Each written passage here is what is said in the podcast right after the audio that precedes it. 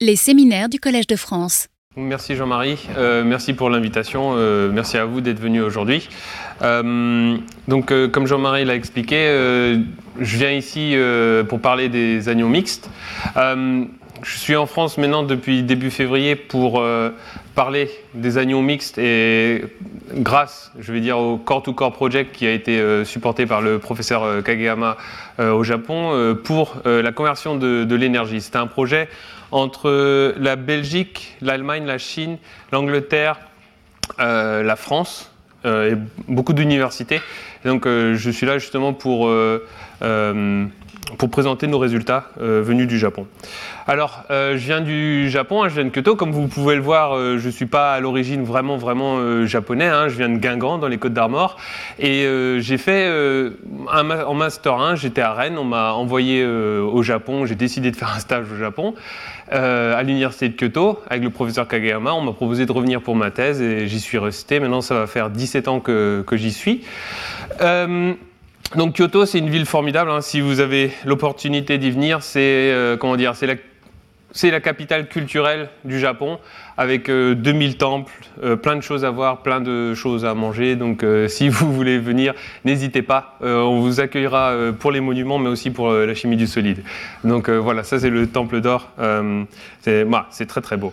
Alors l'université de Kyoto, hein, c'est une des universités de prestige du Japon avec l'université de Tokyo particulièrement. Euh, beaucoup de prix Nobel euh, ont étudié à l'université de Kyoto ou sont encore professeurs à l'université de Kyoto. Euh, il y a trois campus. là, c'est le, campus principal qui est à Yoshida, le, plus ancien campus. Hein. il y a 3480 enseignants-chercheurs, 22, 200, 22 615 étudiants. Donc il y a un, bon rapport au niveau de, des chercheurs et des étudiants. Et donc nous, nous sommes maintenant depuis 2010, où le laboratoire a été fondé euh, sur les collines de euh, Kyoto euh, à Katsura, où nous, sommes dans le campus de l'ingénierie. Notre laboratoire, quand je suis arrivé en 2006, on n'était que 4, 5 étudiants avec euh, le professeur associé Kageyama à l'époque. Il est devenu professeur en 2010 et donc nous avons euh, fondé, construit le laboratoire du professeur Kageyama avec donc un professeur, un professeur associé, moi, un lectureur, un professeur assistant, deux administratifs, des postdocs, des chercheurs et comme vous pouvez le voir, beaucoup d'étudiants. Euh, car au Japon, contrairement à la France, à l'Europe, il y a 4 années pour euh, la licence. La quatrième année est dédiée à la recherche. Donc les étudiants euh, font des cours en licence 1, 2, 3 et en quatrième année, ils restent dans le laboratoire pour euh, faire des études. master 1, Master 2, donc chaque année il y, a, il y a 5 étudiants, Master 1, Master 2, les étudiants vont aussi avoir des cours un peu, mais ils vont contribuer énormément à la recherche. Et donc maintenant nous sommes un laboratoire de 38 personnes. le laboratoire est euh, je dirais très bien équipé. Hein. Nous avons des machines haute pression qui peuvent aller jusqu'à 15 gigapascal. Je parlerai de la haute pression plus tard et de la recherche sur la haute pression. Nous avons des mixeurs euh, ball mill, euh, donc pour la mécanosynthèse, qui vont de 400 tours par minute à maintenant 2000 tours par minute. Donc on, vraiment, on, on tape très fort au niveau de la mécanosynthèse à haute énergie. Nous avons des, micro-ondes, des PLD pour faire des couches minces, des MBE pour faire des couches minces. Euh, nous avons des fours à arc, euh, des, euh, des, fours à images, beaucoup d'équipements de synthèse, vraiment. une trentaine, quarantaine de fours, je, perds un petit peu la mémoire, je m'excuse. nous avons beaucoup de boîtes à gants, des semidiex, enfin tout aussi pour la caractérisation. Notre laboratoire est vraiment dédié à la synthèse de nouveaux matériaux et euh, à la caractérisation de ces matériaux. Donc notre axe de recherche est vraiment euh, basé sur la découverte de matériaux et de la compréhension de comment les anions s'arrangent dans, les structures des, matériaux. Et cette recherche, elle date maintenant d'environ 18-20 euh, ans dans notre cas, hein, pour notre laboratoire. Et on peut voir par un simple constat que la majorité des éléments qui sont soit utilisés, soit explorés pour euh, les, les, céramiques euh, fonctionnelles. On peut voir les batteries, on peut voir les pigments, les diélectriques, les thermoélectriques. À chaque fois, il y a un seul anion. Ici, l'oxygène pour les pigments, l'oxygène ici pour les batteries, les diélectriques, l'oxygène encore. Les thermoélectriques, il y a du tellure, euh, les supraconducteurs de l'oxygène, catalyseurs photovoltaïques maintenant de l'iode ici. beaucoup d'oxygène, beaucoup d'oxyde, mais nous nous sommes rendus compte que ce serait peut-être très intéressant de faire des anions mixtes. Alors pourquoi ces, pourquoi ces matériaux sont utilisés comme ça? Pourquoi historiquement il y a beaucoup d'oxyde dans dans, les, éléments euh, utilisés en ce moment, simplement parce qu'on utilise la synthèse conventionnelle, celle qui, existe depuis euh, bah, presque la nuit des temps. Hein. Dès qu'on a réussi à, démarrer un four, on a réussi à faire des céramiques. On mélange par exemple un oxyde de lanthanum, un oxyde de fer, et on obtient lanthane, fer, O3 en mélange stoichiométrique à plus de 800 degrés. Ça, c'est la réaction la plus, simple hein, pour les perovskites, par exemple. Alors la haute température, c'est nécessaire pour deux raisons toutes simples. Ça permet de casser les liaisons qui existent déjà dans ce composé-là, et ça euh, permet d'en créer des nouvelles aussi, bien sûr, en cassant les liaisons, mais ça permet aussi à la diffusion des atomes. Quand on mélange deux poudres ensemble, on veut qu'il y ait un contact, on veut que les atomes diffusent et qu'ils réagissent ensemble, et donc on a ce composé lantane ferro 3 par exemple. Et donc cette réaction, ben, elle existe depuis très longtemps. Hein. Donc euh, les éléments oxydes, c'était déjà, déjà, utilisé à Lascaux. Le kaolin, c'est connu depuis euh, plus de 2000 ans, euh, avec le silicone aluminium oxyde hydroxyde. Le bleu d'Égypte, ça c'est une réaction qui est assez fascinante. Hein. Il y a le, carbonate de cuivre qui est mélangé avec du quartz, avec du calcium carbonate ici. On obtient ce composé calcium cuivre silicone 4O10 qui est bleu. Et ça c'était utilisé par les Égyptiens. Ils, ils mettaient les poudres toutes il est chauffé à très haute température pendant plusieurs heures, et hop, ils avaient un magnifique pigment bleu. C'était la même chose aussi en Égypte, except que ce n'était pas du calcium, c'était du barium. Ils ont trouvé une réaction qui était assez fascinante. On utilise le barium cuivre silicone 2O6 qui est le hand purple, en gros le violet euh, chinois. Hein. et il y a en fait une réaction qui, se produit à, des températures prolongées à haute température, où on trouve du bleu euh, chinois ici qui a la même euh, en fait que le bleu des Égyptiens. La différence, c'est euh, l'utilisation du barium contre l'utilisation du calcium. Alors ces réactions, elles, ont eu lieu depuis très très longtemps et donc comme je vous l'ai expliqué, euh, la plupart des composés c'était vraiment des oxydes. Donc nous, nous nous sommes focalisés sur la création de composés avec des anions mixtes. Deux anions dans le même matériau. Un oxyde, un fluorure. Un oxyde, un nitrure. Un sulfure, un hydrure. Des choses comme ça. Donc on peut voir que ça peut changer par exemple la structure électronique. Pour un semi-conducteur, un oxyde semi-conducteur, on a le band gap ici entre la, bande de valence et la bande conductrice ici de conduction. Et euh, par exemple, en utilisant de l'azote, là, on peut, grâce à l'électronégativité moindre de l'azote, on va fermer le band gap ici, le réduire tout du moins. Et par exemple, on peut commencer d'un composé qui est blanc à un composé qui arrive à être rouge en fonction de la quantité euh, d'oxygène et d'azote dans le matériau. Ça, ces matériaux hein, sont typiquement utilisés. Ça, ça a été le travail du professeur Domen à Tokyo, qui a utilisé ces matériaux pour convertir, par exemple, l'eau en H2 et O2 en réaction de photocatalyse. Il y a aussi différentes liaisons qui sont possibles, des liaisons qui sont euh, ioniques ou covalentes en fonction de l'anion et du métal qui est utilisé. On a ici par exemple un fer, lithium fer phosphate qui a un potentiel redox à 3,45. Quand on passe à un sulfate et un fluorure, on va avoir différents euh, potentiels redox qui sont euh, accessibles. Donc sur la géométrie locale, on va voir aussi qu'on peut changer l'octaèdre ici qui a 6 euh, atomes, par exemple, d'oxygène autour. On peut changer l'atome qui est au-dessus, au, plan euh, apical ici, et on va avoir un changement au niveau du champ, du champ, euh, du champ cristallin ici, où on va passer d'un champ octaédrique à ici une distorsion assez nette. Ça, ça a été utilisé dans plusieurs exemples, mais un récent, c'est par le professeur Hiroi de l'Université de Tokyo, qui a trouvé qu'on pouvait euh, utiliser ça pour faire des éléments de pléochromisme. C'est-à-dire, on prend un, monocristal, et en fonction de comment sont arrangés les, atomes, on va voir qu'en fonction qu'on ait un œil sur l'axe A, l'axe B, l'axe C, on aura différentes couleurs qui vont apparaître. On a aussi les règles de topologie. Euh, un des problèmes avec les anions, c'est qu'ils ont des tailles qui sont très différentes. Donc il y a la règle de Oum-Rotary qui interdit d'avoir en général des solutions solides. Donc la topologie, en fonction de l'ordre des anions, euh, ici un, élément 2D ou 3D va devenir 2D ou 1D. On va perdre en termes de euh, dimensionnalité. Là, on a un composé hein, que nous avons fait, le bismuth oxychlorure, euh, qui est en deux dimensions en forme d'accordéon. En dopant avec du chlore, on arrive avec du fluorure, pardon, on arrive à avoir une structure qui est nettement en couche et qui n'a plus cette structure d'accordéon. On peut changer la dimension euh, des matériaux, on peut changer les, euh, on peut changer la structure et les distorsions des matériaux. Donc pourquoi il n'y a pas eu tant que ça de recherche sur les anions mixtes. Pourquoi il y a eu tant que ça de recherche sur les oxydes? Bah Déjà, nous vivons dans une atmosphère qui permet la réaction des métaux avec les, oxydes. Ça, c'est une, sorte d'évidence. On peut voir que sur les banques de données ICSD, il y a énormément d'oxydes. Il y en a aux environs de 50 000 qui sont rapportés sur l'ICSD. Euh, il y a beaucoup moins de nictures, euh, de, de fluorure, chlorure, bromure, iodure, d'hydrure. Il y en a beaucoup moins en anions simples.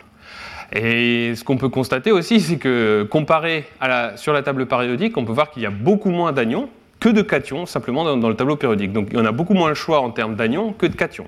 Donc c'est assez évident que quand on va mélanger des poudres, on va plutôt choisir différents cations que différents anions. Finalement, les anions mixtes, et là on va arriver à un paradoxe, on peut voir qu'il y a moins d'anions mixtes qu'il y a d'anions simples. Les oxychlorures ici, il n'y en a que 8000. En théorie, hein, simplement, euh, en parlant simplement, il y a le paradoxe des anions mixtes, c'est-à-dire qu'on devrait avoir beaucoup plus d'oxychlorure que d'oxyde simple, parce qu'on a beaucoup plus d'éléments. Donc mathématiquement, on devrait euh, en avoir plus, mais malheureusement, on en a moins. Donc il y a, une raison simple. Euh, on peut se demander pourquoi. Euh, on peut essayer de calculer pourquoi, on peut essayer de faire des études pourquoi, mais moi j'ai personnellement décidé de me dire que euh, je ne suis pas très bon à la synthèse et il faut que j'améliore ça. Donc c'était vraiment ma motivation, il y a peut-être un problème d'incompatibilité des anions, mais il y a peut-être une nécessité d'utiliser de nouvelles approches pour créer les anions euh, mixtes. Donc on va faire aujourd'hui hein, trois euh, principaux chapitres. L'un sur l'anion hydrure H- et les perovskites, de la topochimie à la haute pression. Et ensuite, on va continuer à descendre euh, sur le H- dans différentes structures. Alors pourquoi le H-? Pourquoi nous avons euh, commencé ces recherches sur l'hydrure? Simplement parce que c'était l'élément où il y avait le moins d'anions mixtes sur les composés. Alors pourquoi il n'y en avait pas beaucoup? Simplement parce que la plupart des oxydes, quand on va les mettre avec un hydrure, ça va réduire, ça va se décomposer. Donc l'hydrure, c'est très intéressant parce que c'est un des seuls anions, c'est le seul anion qui est flexible au niveau de sa taille ionique. On passe d'un rayon de 120 picomètres à 150 picomètres en fonction de l'environnement de l'hydrure.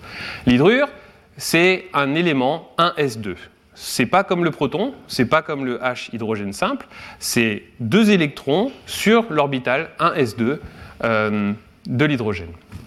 Contrairement à sa position dans le tableau périodique, il a une électronégativité qui est très modérée, presque comme le carbone. C'est d'ailleurs pour ça que la, majorité des éléments euh, euh, organiques, CH, les ions CH, c'est pas un proton dans un CH, c'est ni un hydrure, c'est juste CH. C'est une base de Lewis qui est molle, et donc c'est très différent du fluorure, qui est une base de Lewis très dure, euh, l'oxygène la même chose, et c'est encore comment dire, différent de l'azote. Donc il a une structure hein, qui est en, termes d'orbital très différente. On a un S2, le N3-, le F-, le O2-, il est en forme SP où il y a les PY, PX, PZ qui sont là au niveau des orbitales. C'est aussi un élément avec un potentiel redox qui est à moins 2,3 volts, ce qui est très différent de, euh, du proton et du groupe H2 qui est bien sûr à, 0 volts. Et quand nous avons commencé nos recherches, ben, il y avait très très peu d'hydrure. Bah, il n'y en a toujours pas beaucoup, pour être honnête avec vous, mais il y en a surtout des hydrures qui avaient été utilisés pour le stockage de l'hydrogène pour éventuellement euh, bah, différentes réactions, pour le transport euh, bien sûr, mais aussi pour les piles à combustible. Hein. L'hydrogène, c'est quelque chose qui est qui n'est pas dense du tout, c'est très difficile à stocker. Et un des, rêves hein, au niveau de, la recherche, c'est d'arriver à stocker l'hydrogène dans un solide pour essayer d'avoir une densité plus importante. Mais nous, notre euh, but, c'était vraiment de réaliser des oxyhydrures, de combiner les propriétés de l'oxygène des oxydes qui existaient déjà et de mettre de l'hydrogène dans ces matériaux sous forme de H-. Ça paraît assez, euh, assez complexe et la raison, une des raisons, c'est qu'en général, quand on fait des réactions haute température et à pression ambiante, on utilise de la haute température. Mais le problème, c'est qu'à haute température, quand on essaie de faire des anions ça peut être très compliqué. En général, par exemple, les, les chlores, les oxydes euh, et beaucoup de bromures, euh, de composés bromures vont se décomposer ou se séparer euh, en fonction de la très haute température. Et dans le cas des hydrures, on a simplement une décomposition. On ne peut pas mélanger un oxyde de fer avec un, un, hydrure de calcium parce que le composé va être réduit ou parce qu'on va avoir la décomposition de l'hydrure de calcium en calcium métal et en hydrogène et en gaz d'hydrogène. Donc nous avons décidé de prendre cette approche de chimie de topochimie, de chimie douce, en utilisant les éléments d'échange ionique. On a un composé mère ici, de mother compound, on a un produit où on va changer simplement une partie des, éléments de la structure. On peut aussi intercaler, on peut aussi déintercaler, bien sûr. Mais on va essayer juste de garder la structure principale du matériau et d'échanger juste un type d'anion spécifique pour le remplacer avec du H-. On va conserver la topologie du matériau et on peut changer euh, par des donc réduction, intercalation, oxydation ou une substitution euh, ionique.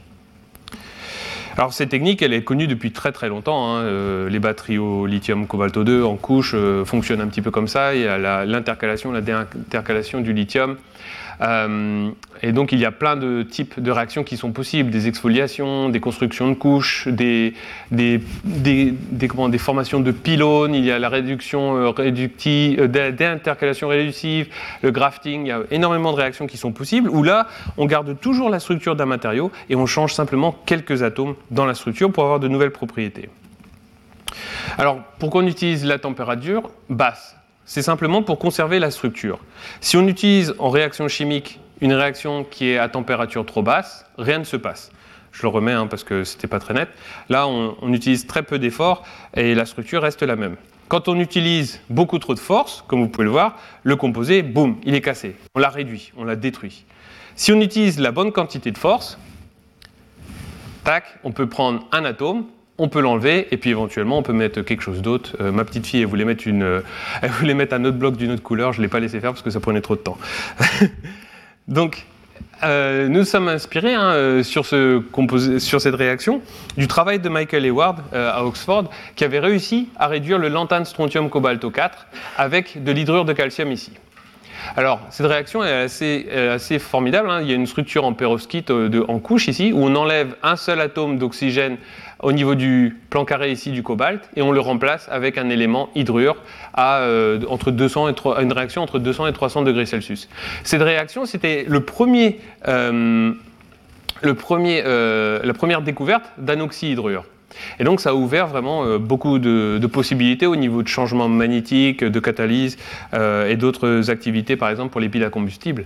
Euh, donc nous avons essayé de faire ces réactions, d'étendre ces réactions sur plusieurs matériaux.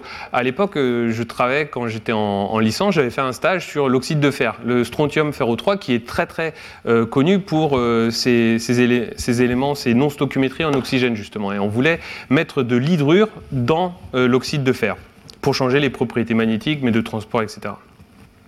Alors aujourd'hui, on va parler beaucoup de perovskite. Et pour ceux qui ne s'y connaissent pas en perovskite, ça va être euh, très pénible, donc je préfère vous parler un tout petit peu de perovskite pour vraiment euh, expliquer c'est quoi une perovskite. Alors une perovskite, c'est la structure euh, principale de la plupart de la chimie du solide en général. Ça sert à peu près à tout, pour la catalyse, les piles à combustible, les ferroélectriques, les piézoélectriques, supraconducteurs, semi-conducteurs, éventuellement des LED de magnétorésistance, simplement parce qu'on peut mettre dans le site B ou dans le site A, cationique, on peut mettre des cations de à peu près tous les éléments du tableau périodique. Sur le site O, ici, de l'oxygène, bah, en général, on met plutôt que de l'oxygène, et c'est pour ça que nous avons essayé de mettre autre chose que de l'oxygène pour avoir de nouvelles propriétés et peut-être euh, trouver des matériaux plus efficaces. Alors, dans la perovskite, il y a un paramètre qui est très connu, hein, c'est le, tolérance factor, qui consiste justement, dans une perovskite cubique, à avoir cette distance ici, à travers une face, euh, pardon, à travers euh, le cube ici, tac, de la perovskite, à avoir le rayon A plus le rayon X de l'anion, qui doit avoir un rapport aux alentours de 1 par rapport à l'arête ici du cube qui est entre RB plus Rx, euh, le rayon du cation B et le rayon de l'anion X ici.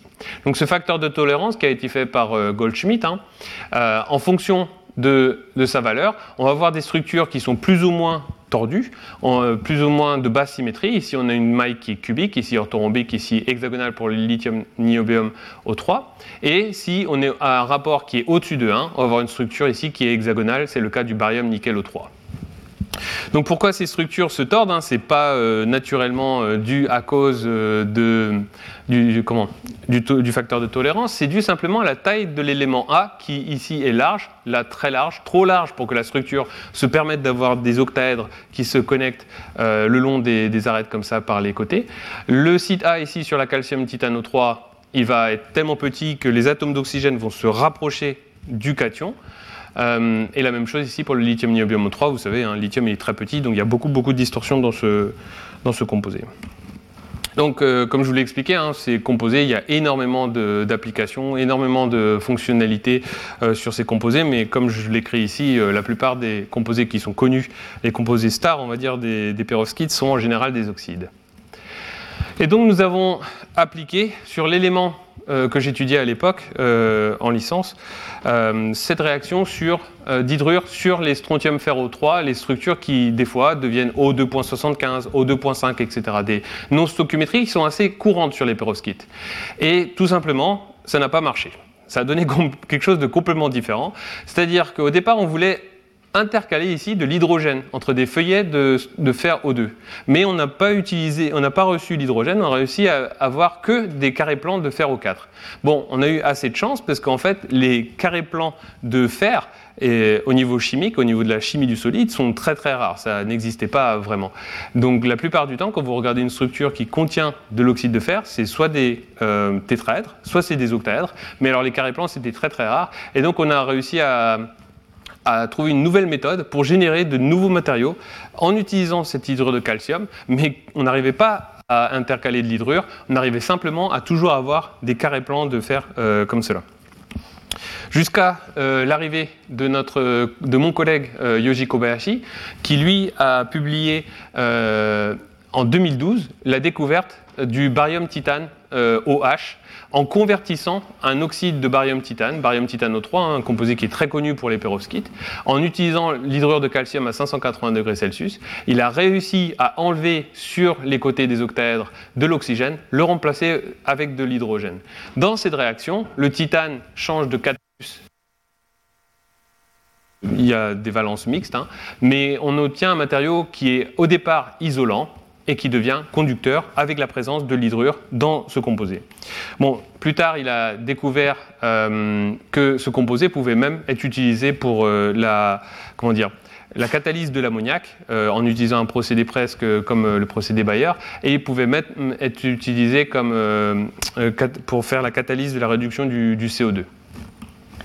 Donc les réactions qu'on a pu trouver avec ce, ce, cet oxyhydrure de barium euh, titane euh, sont montrés ici. En fait, au départ, le barium titano 3, c'est très inerte, c'est très costaud. Le titane, c'est très difficile à réduire et c'est presque impossible de faire des anions mixtes sur ces composés. Mais en commençant avec le barium titane au, euh, au 2.4H 0.6, on a réussi à mettre du fluorure, on a réussi à mettre de l'azote, on a réussi à avoir des vacances, des lacunes, pardon, on a réussi à avoir aussi du deutérium et même à faire une deuxième étape sur ces composés où on a remplacé le fluorure avec un élément OH- ici. La réaction aussi a été utilisée pour faire donc la synthèse de l'ammoniac à partir du N2H2 en NH3. Si vous ne le savez pas, l'ammoniac c'est un gros problème pour euh, le monde puisque ça consomme aux environs de 2% de toute l'énergie euh, mondiale. Donc de trouver une nouvelle façon de faire la catalyse de l'ammoniac, ça pourrait permettre de consommer moins d'électricité et ça pourrait aussi donner l'accès à l'ammoniac à, beaucoup de, pays. Donc convertir le N2H2 en ammoniac en utilisant des moyens qui sont plus simples, euh, c'est une chose qui est très euh, bénéfique. Donc en, on va dire en 10 ans, seulement en utilisant cette technique, seulement deux oxyhydrures avaient été trouvés à l'époque.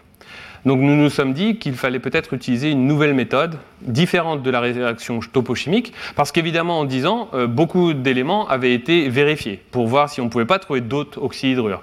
Ces composés, hein, quand on a commencé à faire ces composés-là, ils sont devenus très attirants pour même pour la catalyse en fait. Donc c'était assez intéressant de voir si on ne pouvait pas trouver d'autres propriétés.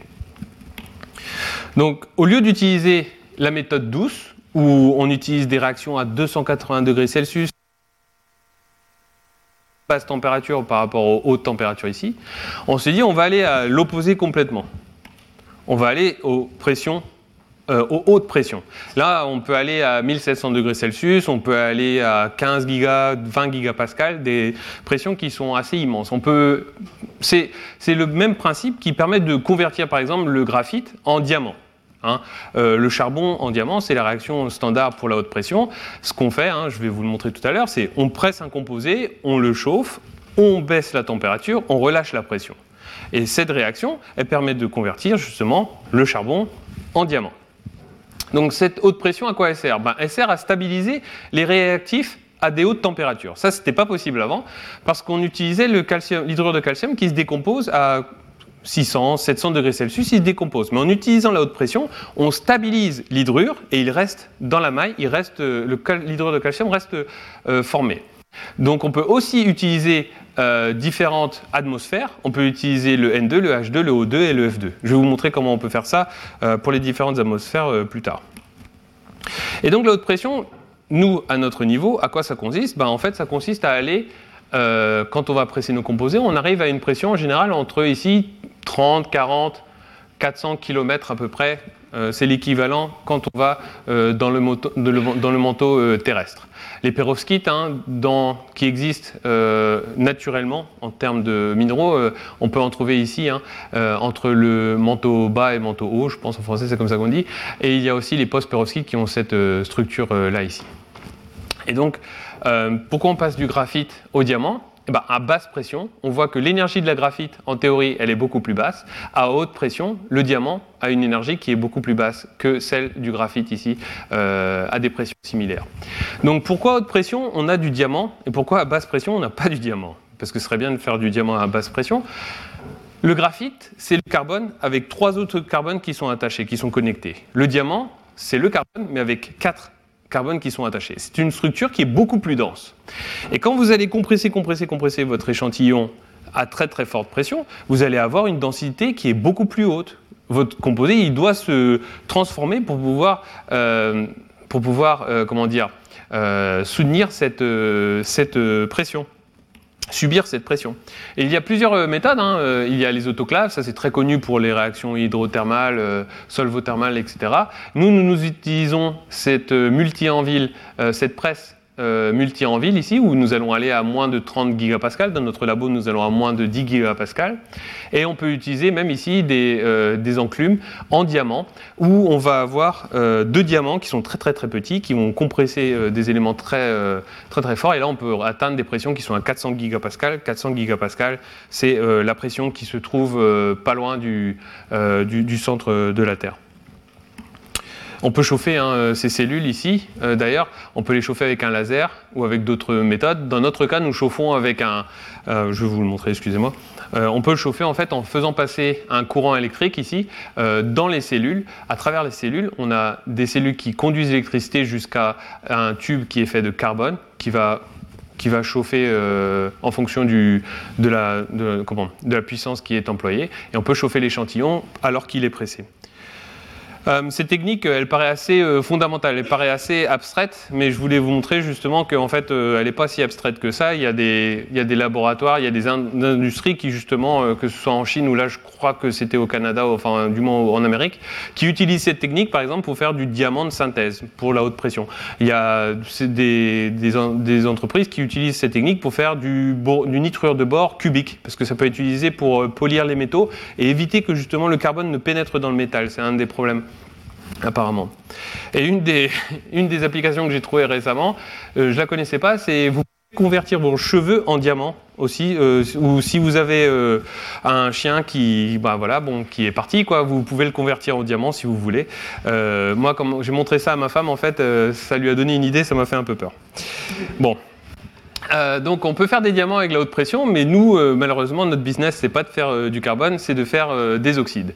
Donc nous avons utilisé cette méthode pour préparer des oxyhydrures. Nous avons mélangé de l'hydrure de strontium, de l'oxyde de chrome, de l'oxyde de strontium ici, et en mélangeant ça dans une boîte à gants, en chauffant ça, en pressant ça à 5 gigapascal, donc 5 gigapascal, et en chauffant à 1000 degrés Celsius pendant une heure, on a obtenu un nouveau matériau. Donc euh, la structure elle est très simple. Hein. On a ici un tube de graphite qui va servir à chauffer. On a un tube ici de nitrure de bore qui va permettre d'isoler l'échantillon de, du graphite pour pas contaminer le, matériau. Et on, récupère en général entre 200, 500, en fonction des tailles, 200, 500 mg par, par technique. Ça, c'est parce que notre machine, elle est très petite, mais sur des machines de très haute taille, on peut avoir des, des, échantillons de 1 ou 2 grammes assez facilement, en fait. Et donc, on a mesuré les rayons X au niveau du synchrotron on a vu qu'on avait des lacunes d'oxygène. On n'était pas en strontium chrome O3 quand on a fait cette perovskite, on voulait faire strontium chrome O2H. On a pu voir qu'il y avait beaucoup de lacunes d'oxygène et on a pu voir en utilisant les neutrons qu'on avait beaucoup d'hydrogène. Alors là, je fais une, petite, euh, une petite, parenthèse simple. Hein. Pourquoi on utilise les neutrons pour ces composés-là? C'est simplement parce que l'hydrure est très compliqué à observer quand on utilise le synchrotron et les radiations en rayon X. L'hydrogène est très très, euh, très très petit, très très léger. Et quand on fait nos structures, l'intensité, elle va dépendre ici du facteur de structure. L'intensité des pics va dépendre de, euh, comment dire, du facteur de structure HKL qui est ici. Lui-même va dépendre du form factor qui est atomique ou nucléaire. Quand on fait les on va regarder le, facteur de forme atomique. On peut voir qu'en fonction de la taille de l'élément, il va devenir de plus en plus petit.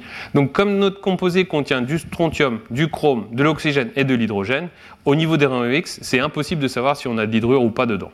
En utilisant les neutrons, Vu que le facteur de forme des neutrons est complètement différent et négatif pour l'hydrogène, on arrive à observer l'hydrogène assez clairement par rapport à l'oxygène qui est aux alentours ici positif, par rapport au strontium qui est dans ces alentours ici, qui est aussi positif, et le chrome qui n'est pas loin ici. Donc on arrive vraiment à observer l'hydrogène en utilisant euh, les neutrons. On pouvait voir aussi qu'on avait une belle courbe de fond ici, de bruit de fond, euh, qui confirmait la présence d'une quantité euh, importante d'hydrogène dans le composé. Et donc nous avons formé ce composé strontium-chrome O2H1 avec le chrome en mode 3+, ici, en état d'oxydation 3+.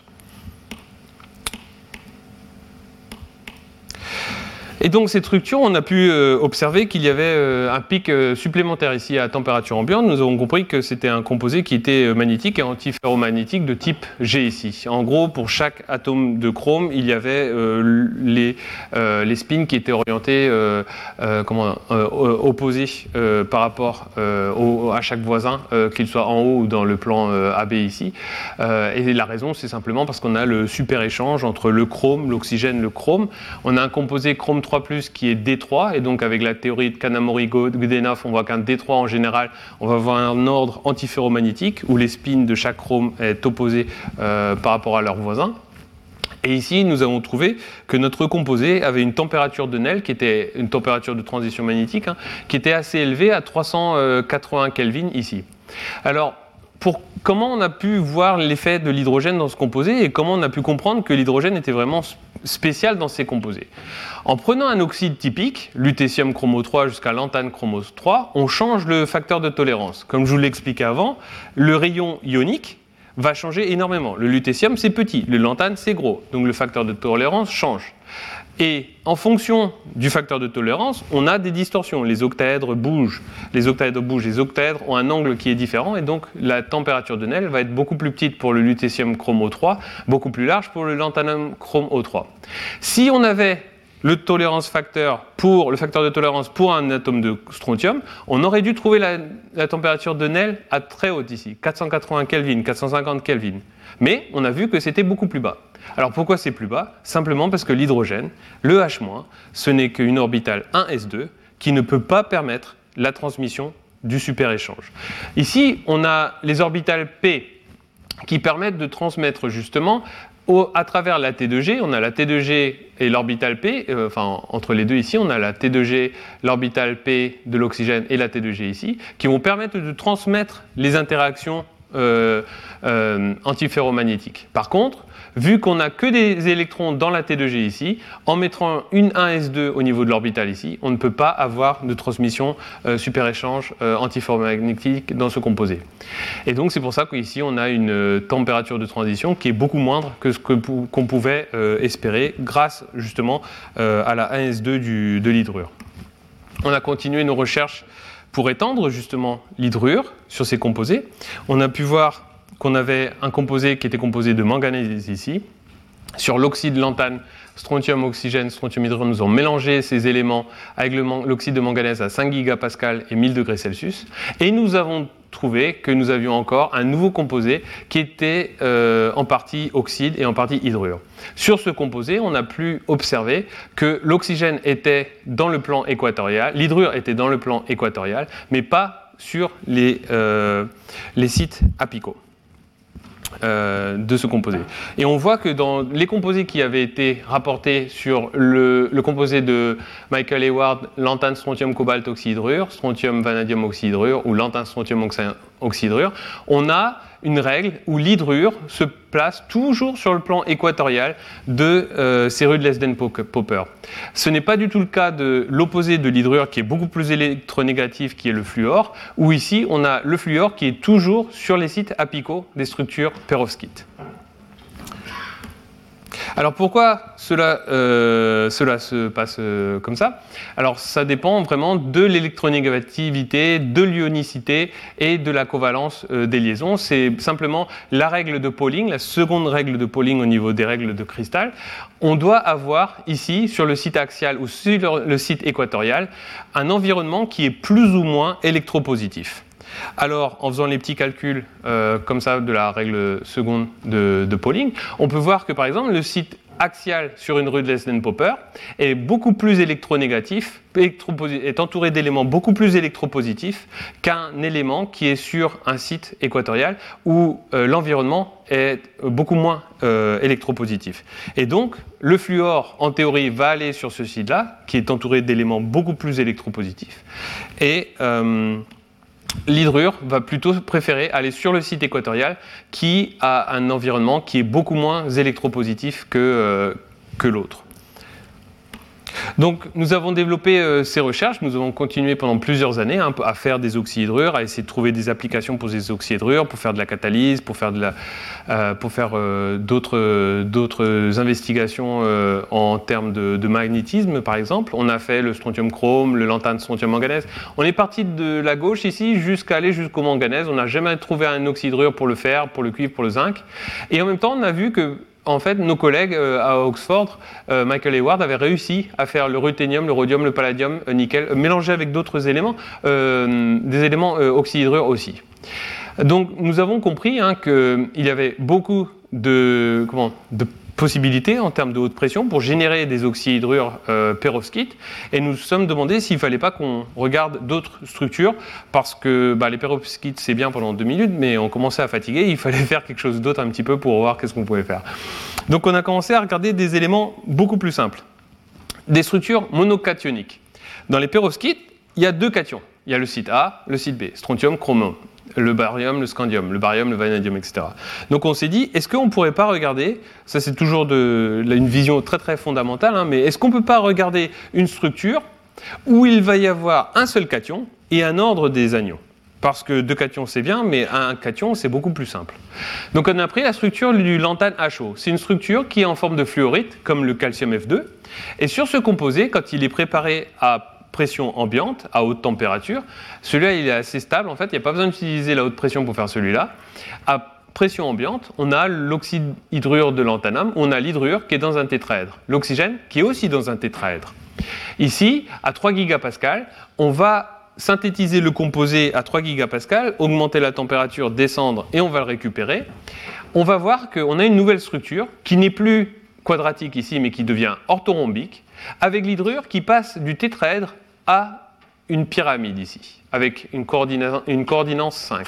L'oxygène ne change pas, il reste du tétraèdre au tétraèdre. En augmentant la pression de synthèse, on arrive à voir qu'il y a un changement. L'hydrure redevient un tétraèdre, l'oxygène va devenir euh, une, pyramide ici avec une coordinance 5. Ça, c'est quelque chose qui ne se produit pas très très souvent. On voit jamais des cations, des anions qui vont avoir justement leur coordination, qui vont euh, augmenter, baisser en fonction de la pression. Ça, il n'y a que l'hydrure qui peut le faire. Comme je vous l'ai expliqué au tout début, l'hydrure, c'est flexible. C'est flexible parce que les liaisons chimiques qu'il y a avec les éléments euh, autour de l'hydrure vont changer en fonction de la pression, vont changer en fonction de l'environnement et vont s'adapter pour avoir une densité plus haute. Et dans ce composé-là, on voit quelque chose qui est assez inédit. L'oxygène va augmenter sa coordinance l'hydrogène va augmenter et va réduire sa coordinance. Ça, c'est quelque chose qui était assez rare. Et on s'est dit, bah, dis donc, l'hydrure, c'est très flexible. Ça peut changer beaucoup, beaucoup. Et puis on s'est dit aussi, c'est très, très léger. Donc on s'est dit, pourquoi pas faire quelque chose d'intéressant avec ce composé Avec ces composés, pardon. Comme je vous l'ai dit, hein, l'hydrure, c'est très flexible, c'est très polarisable aussi en termes de structure, même si c'est très large. Et donc nous avions démontré hein, qu'on pouvait faire des réactions topochimiques, qu'on pouvait faire de la catalyse de l'ammoniac, et on s'est demandé si on ne pouvait pas faire des, euh, des cellules chimiques, ou peut-être on aurait un électrolyte solide avec de l'hydrure qui pourrait migrer dans les structures. Ces composés, ils ne sont pas trop nouveaux. Hein. Il y avait déjà l'hydrure de barium ici, ou l'hydrure de calcium, l'hydrure de strontium, qui avait été étudié euh, ici par Verbreken euh, en 2009, en 2015. À cette époque, on était déjà en 2018 dans notre recherche. L'hydrure de barium, c'était le, en, japonais, on dit le champion d'état. C'est le composé qui, avait la plus haute euh, valeur. Donc on voulait savoir si on ne pouvait pas avoir un composé qui aurait du moins une structure qui allait au moins plus haut que ça avec nos composés anions mixtes. À basse température, l'hydrure de barium a une, conductivité qui est aux alentours de 10-5 pour la conductivité ionique. Ce composé, un hydrure de barium, a une transition de phase à 450 degrés Celsius où il passe de monoclinique à hexagonal ici. Et on a donc un saut ici au niveau de la structure. Et la conductivité ionique aussi, elle devient euh, beaucoup plus euh, grande. Donc, une, euh, une règle générale pour avoir une meilleure conductivité, une conductivité ionique, c'est d'avoir une structure où il y a une plus haute symétrie, où il y a plusieurs sites où l'élément peut voyager dans la maille. C'est aussi avoir une maille qui va être comment dire, polarisable, flexible, qui ne va pas être rigide. Dans le cas, par exemple, du AGI ici, l'iode est très polarisable et l'argent va pouvoir sauter d'un site à un autre parce que la maille, elle est très molle, elle est très douce. Dans le cas par exemple d'un oxyde, d'un fluorure, les éléments sont très électronégatifs, ils vont avoir du mal à s'adapter au déplacement des anions dans la maille. Donc nous avons regardé les composés que nous avions avant, les oxyhydrures. Mais le problème, c'est que l'oxyde, c'est très rigide, c'est très polarisable, c'est très électronégatif. Et on a décidé de regarder un petit peu plus le chlore, le brome et l'iodure et voir si on ne pouvait pas faire de nouvelles structures avec ces éléments. Continuer sur euh, les anions mixtes, mais avec du chlore, du brome et de l'iode. Et on a trouvé que ce composé-là, eh ben, il était pas mal, le barium 2 H3X ici. Ce composé, il est très simple à faire, on n'a pas besoin d'utiliser de la haute pression, on peut le faire littéralement dans une petite, euh, cellule de, quartz.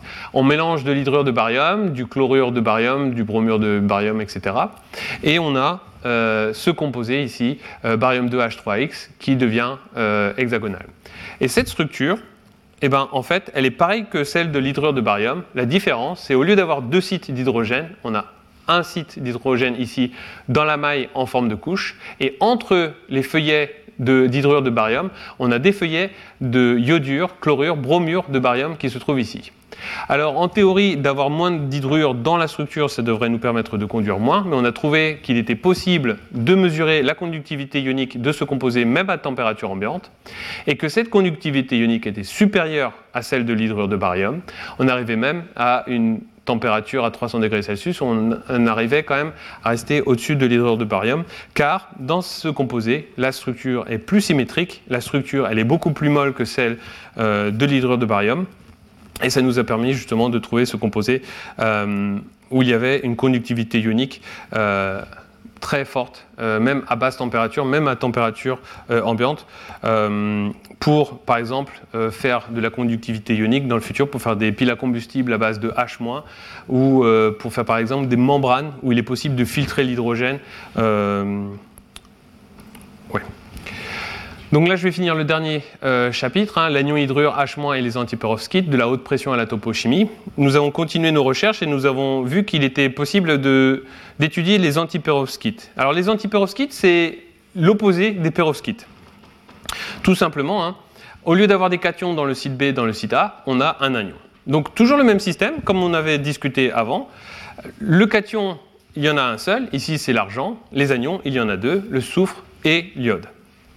Donc, ces composés sont assez connus depuis ben, pas mal d'années, en fait, hein, où il y a euh, l'expansion thermique qui est négative, euh, de la magnétorésistance, la supraconductivité euh, pour différentes antiperovskites. On connaît ces composés même pour, pour la, comment dire, la, conductivité ionique euh, bah, super ionique conductivité. Hein. On a aussi des composés qui deviennent euh, des, cathodes euh, pour les batteries au lithium. On s'est dit que ça pouvait être assez intéressant pour justement les batteries tout solides, où on aurait un électrolyte qui ne serait pas liquide entre la cathode et l'anode, mais plutôt un élément cristallin avec, comment dire, un électrolyte solide. Et donc on voulait essayer de voir si on ne pouvait pas utiliser la flexibilité de l'hydrure, cette légèreté, cette, euh, cette polarisabilité pour faire de nouveaux matériaux et voir si on ne pourrait pas développer un nouveau conducteur ionique à base d'hydrure comme ça, hein, et d'hydrure anion mixte.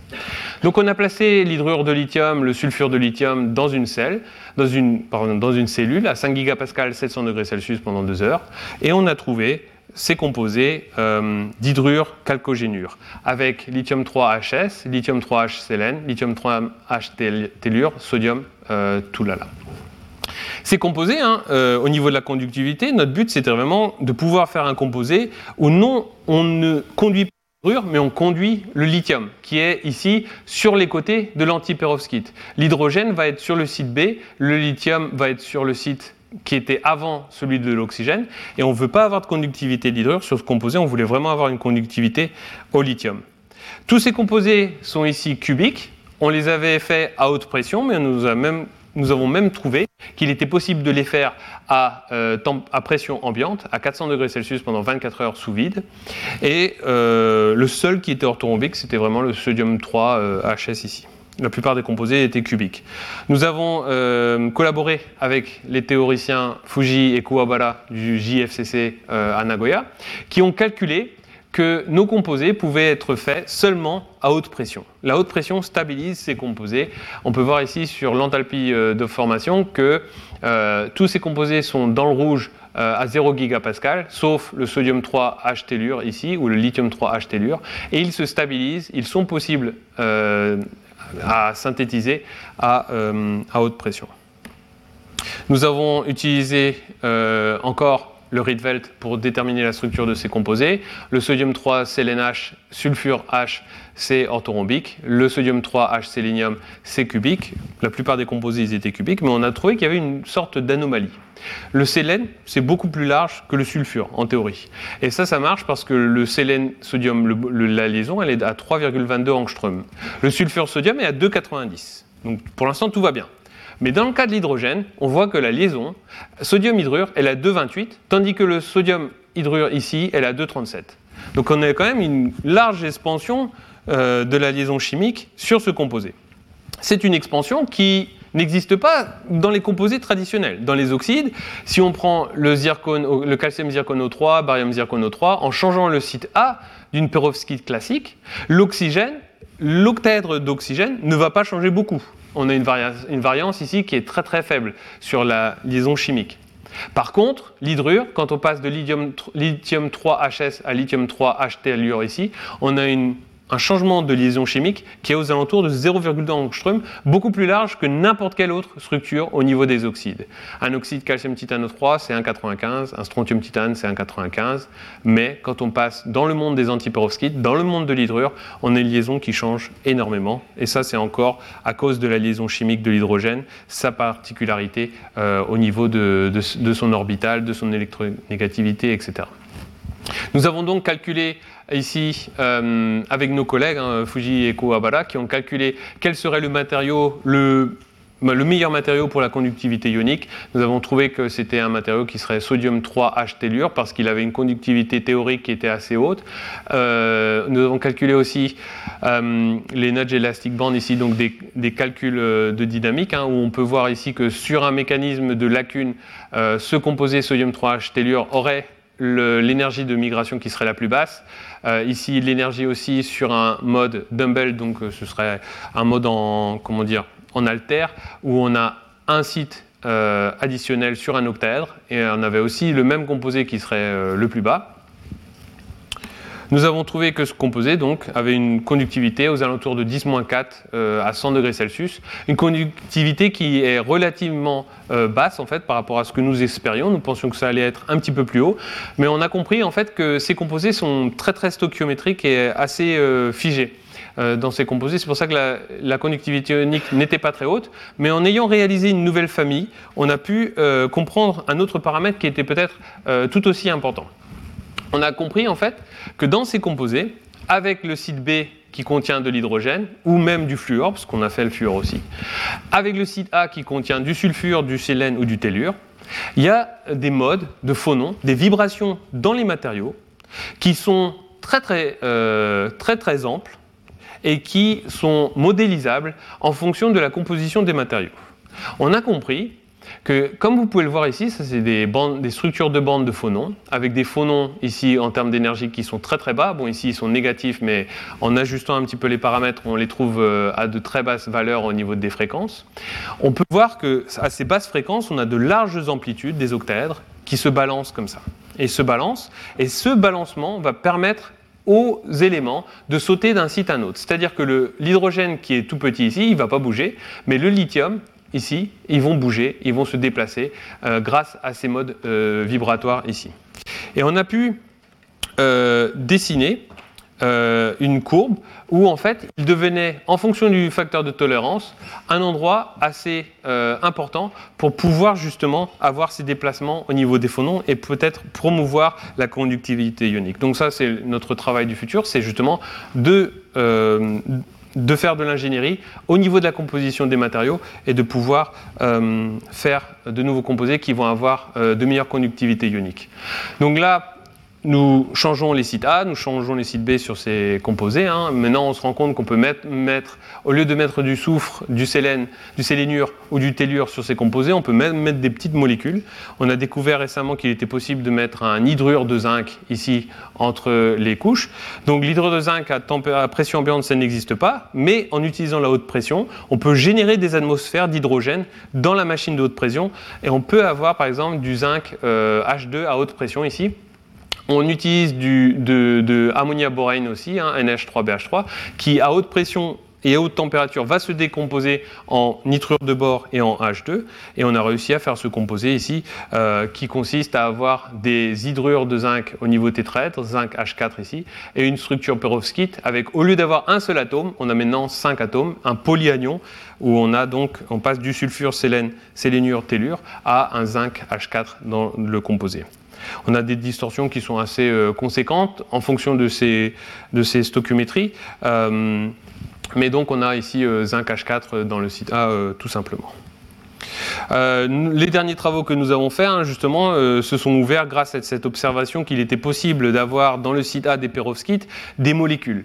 Et donc, ça, c'est le travail de mon collègue euh, Kobayashi en collaboration avec, bien sûr, Yu, Yu-san, qui, est, maintenant, qui a fini son doctorat.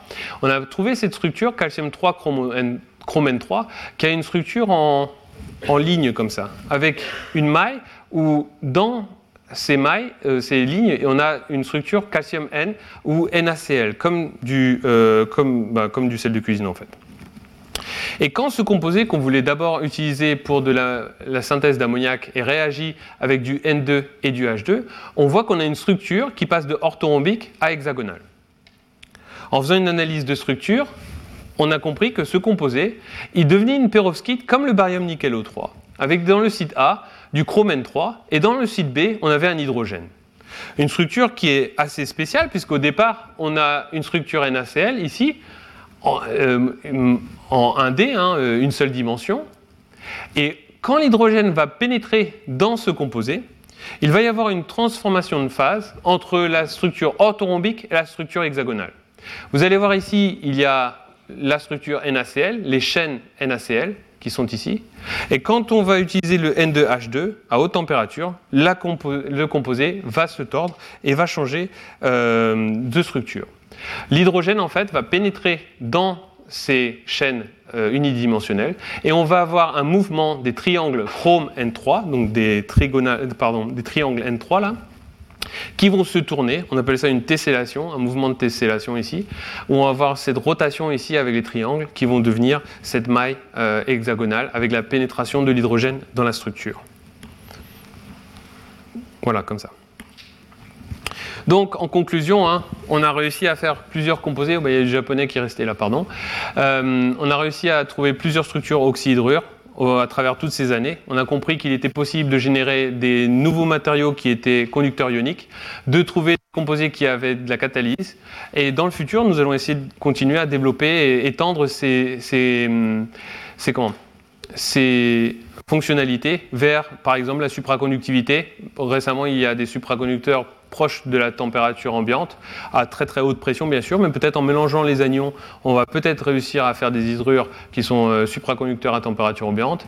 Euh, on pourra peut-être aussi euh, stocker plus d'hydrogène dans les matériaux en utilisant les anions mixtes. Il y a différentes techniques que nous avons utilisées, comme la haute température, la chimie douce, la haute pression, mais récemment, nous sommes aussi intéressés par des techniques qui ont été développées notamment par le groupe Pouillu à Tsinghua, où ils utilisent le ionic liquid gating, Hein, ils prennent des couches minces, un euh, liquide ionique, et en appliquant un, comment dire, euh, un voltage entre les deux euh, électrodes, ils arrivent à injecter de l'hydrogène dans les structures et à trouver des structures qui sont un petit peu euh, spéciales. Hein. Par exemple, ici, on a le strontium chromo 2.5, encore une perovskite, qui ne contient pas un hydrure, mais au lieu d'avoir un hydrure, il y a deux euh, atomes d'hydrogène qui vont sur un site spécifique avec une molécule de H2 qui va entre des tétraèdres comme ça. C'est assez, assez spécial. Nous avons utilisé cette technique nous-mêmes pour générer un nouveau composé qui n'existait pas avant en utilisant un proton entre euh, deux étapes où on prend le strontium cobalt au 2.5, on injecte de l'hydrogène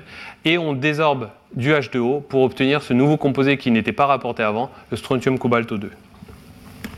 Donc je voudrais euh, vous remercier pour euh, l'attention et en conclusion, hein, c'est pas mal de faire les anions mixtes. Merci. Retrouvez tous les contenus du Collège de France sur www.colège-2-france.fr.